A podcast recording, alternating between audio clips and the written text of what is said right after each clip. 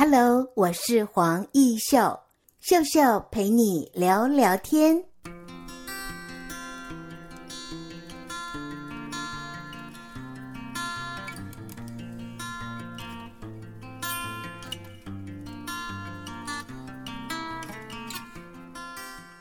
各位听众朋友，您好！在今天的节目单元里，我们很高兴为听众朋友采访到的就是哲学主义的创办人，是不是？先请你自我介绍一下。大家好，我是哲学主义的创办人赖冠杰，自己是一位呃立体书设计师，然后长期有在做立体书的研发，然后还有展览。设计这些业务。那么冠杰希望能够从折叠当中学习创造故事，这是你们的品牌宗旨哦。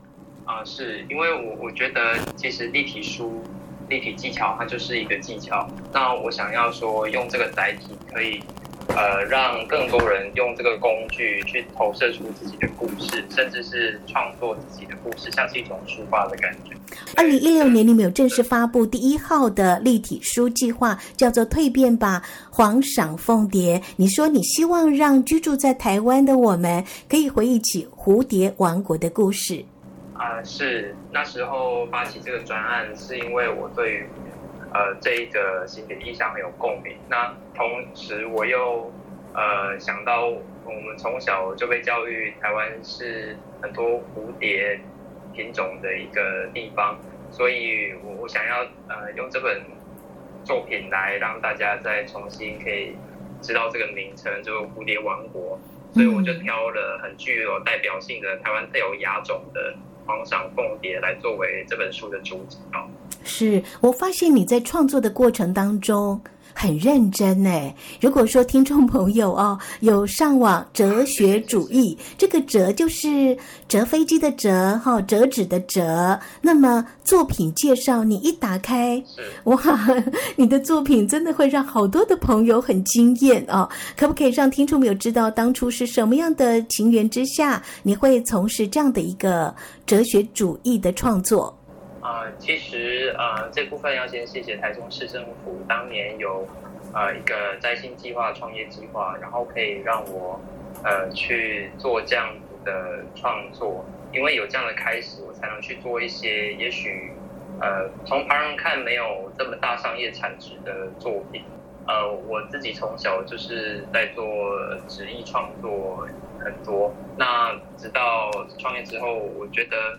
想要做立体书，是觉得我很喜欢看立体书，但是好像都没有看到一本书是教别人怎么做立体书这样子，所以我就想说，那我可以试试看来做一本，呃，你可以买呃这本书之后，你可以从零，然后里面的一每个步骤这样子去组装起来，然后你可以学习去制作立体书的一个技巧这样子，然后同时你可以获得一个。黄裳凤蝶的一个呃生命的故事。你们的品牌其实叫做南蝶，南蝶设计工作室，这是你的公司？对，其实这是我的公司。那哲学主义是我延伸出来专门做立体书的品牌。南蝶设计是因为呃组成有两个字嘛，第一个是南，南是、嗯、呃我是南投人，取这个 这样子。蝶的话，这个是古字的那个书简的那个蝶蝶文，嗯，对，然后它同时又可以呼应到蝴蝶，然后又同时呼应到我在做书籍的这这件事情，我我就我就取了南蝶呃有限公司这个名字这样子，对，但是我是以呃设计工作室自称这样。那么从创业一开始到现在，我请问你哦，最大的困难点在哪里？嗯，其实啊、呃，最大的困难点是。为为了可以有稳定的收入，所以说我们要去知道客户的需求，或者说市面上的消费者现在希望看到怎样的产品。我觉得可能在呃了解嗯、民众想要什么样的立体书产品是最难的一件事情，因为其实我们每次做立体书研发都要花很长时间，无论从故事的。发想，然后到绘图，绘图完之后还要变成立体技巧，然后中间还有很多的校对，对，甚至是我们出版之后还要有组装的流程，所以呃，做立体书它其实是很消耗很多时间跟金钱的一个一个产品。呃，我觉得这个品牌它其实是呈现了我在呃商业领域里面的一个一个面向。呃，我自己在二零二一年，就是今年的最新的立体书作品《目光》。就有点转化成我想要呈现我的个人面向，一个艺术家的面向。那个目光刚好是在疫情之前你就举办完了，你有没有觉得很庆幸哦？幸好你的作品有被看到。啊、呃，是，我觉得这真的是嗯、呃、非常幸运，我只能说。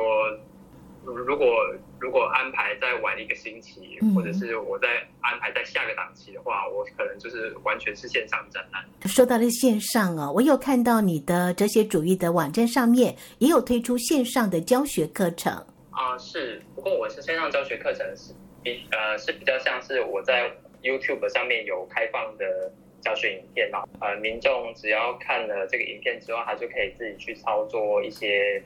呃，基础的立体书的组装的技巧，这样。还有看到一个作品《我不诉我们的海》，这是一个全景的立体书，哈。啊，是是，这个这个作品就比较特别，因为那也是二零一七年的时候，幸运的啊，阿拉斯加大学他就是跨海找到我们，因为他看到我们第一部作品呃蜕变马黄长凤蝶，然后他们呃，因为阿拉斯加它在北极洋的旁边。所以，对于海洋污染这件事情，他们也是受到呃呃第一线的冲击。那呃，这位这位丁教授他，他他在那边任教，他从事艺术教育，然后他想要用立体书的方式来呈现这个议题。他他就是看到我在网上有做作品，所以特地跟我联系，然后我们就一起共同研发这本海洋污染的立体书。现在因为碰到疫情的关系哦，可能各行各业都会受到影响。你呢？呃，其实呃，这个我也跟我们立体圈的几位朋友聊过。呃，其实不只是台湾的立体书界，其实国外很一些很知名的立体书的作家，像早期就是会有出版社找他们要创作立体书，然后要出版制作嘛，这样子。可是呃，因为在这个市场萎缩的状况之下，所以他们也要变成自己要去跟出版社提案。啊，反而制作立体书的机会越来越少。其实我自己也有感受到，所以可能之后会转型，比如说做一些呃设计商案，或者是一些周边产品的开发。对，要不然其实就像我刚刚前面提到的，其实立体书的制作是非常耗费时间跟经费的，再加上呃它的购买的的价格也会比看普通的刊物还要来得高。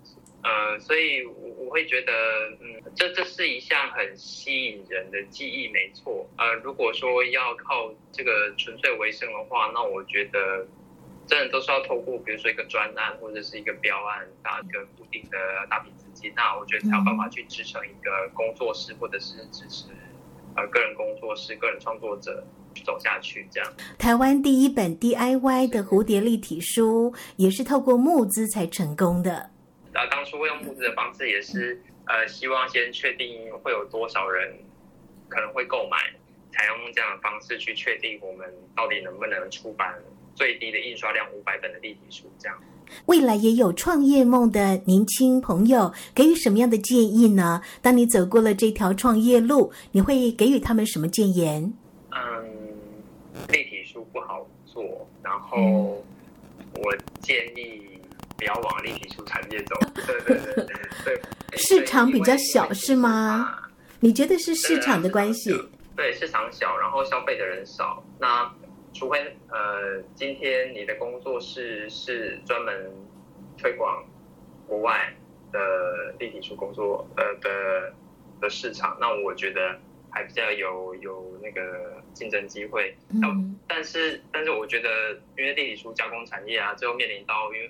完整的产线其实都会落在大陆，呃，一个出版品，如果说它运来运去的话，其实还会有很多相关的问题。那这也是呃，我一开始很会很多顾虑的一个状况了。嗯、那其实走过来，甚至是我们在《海洋污染立体书》这本组装了两千本，最后还是在台湾组装。其实两千本是一个很可怕的数量，呃，甚甚至是我我真的。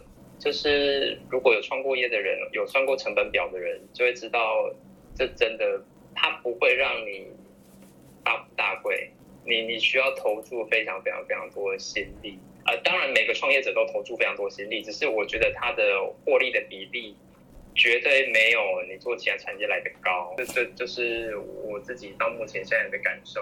所以立体书的这个市场、这个产业真的要做大，好像有一点困难哈、哦。呃，是，所以我觉得它呃做立体书不能把它看作是一个纯粹商业化的。一个模式，似乎还要有一点点艺术跟教育的这样的人格特质，哈。啊，是是是，然后并且愿意付出呃同等的时间，然后跟精力做这件事情。那那我我自己走在这条路上面，呃，会跟呃其他想要进来的的人或学生说，就是呃可以试试看，但是你走过一次流程，你就会想要去。走其他的路，这样要非常的坚持，也需要勇气。当然，你是从兴趣开始的哈，是，所以做这样的一个设计，可能就算是获利比较少，但是你可能还是乐在其中吧。可以看到。使用者或者看到小朋友打开书很满足的那个样子，对那个惊讶感。如果我们听众朋友啊听到节目的时候，你就开始点哲学主义，哲就是折纸的折哈，你就会看到我们的创办人真的好用心哦，而且你的作品都会让很多很多的朋友觉得每一个人都是哇大开眼界。谢谢谢谢，是我们祝福哲学主义的创办人哦，冠杰，你未来的不管是是创业路也好哦，一切都非常的顺利，祝福你。是，谢谢，谢谢。好，谢谢。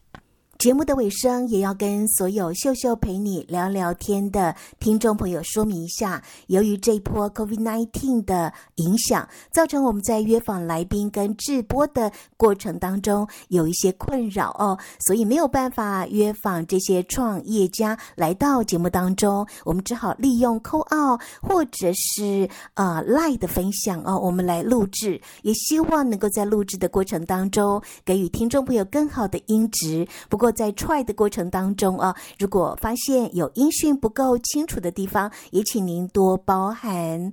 总之，这波疫情过后，我们期待所有的听众朋友更具备我们工作的能量，因为你值得过更美好的梦想生活。当然，希望透过了我们节目当中不同的创业故事分享，也让你我成为梦想的实践者。我们一同加油了！谢谢听众朋友的收听，我们下回见，拜拜。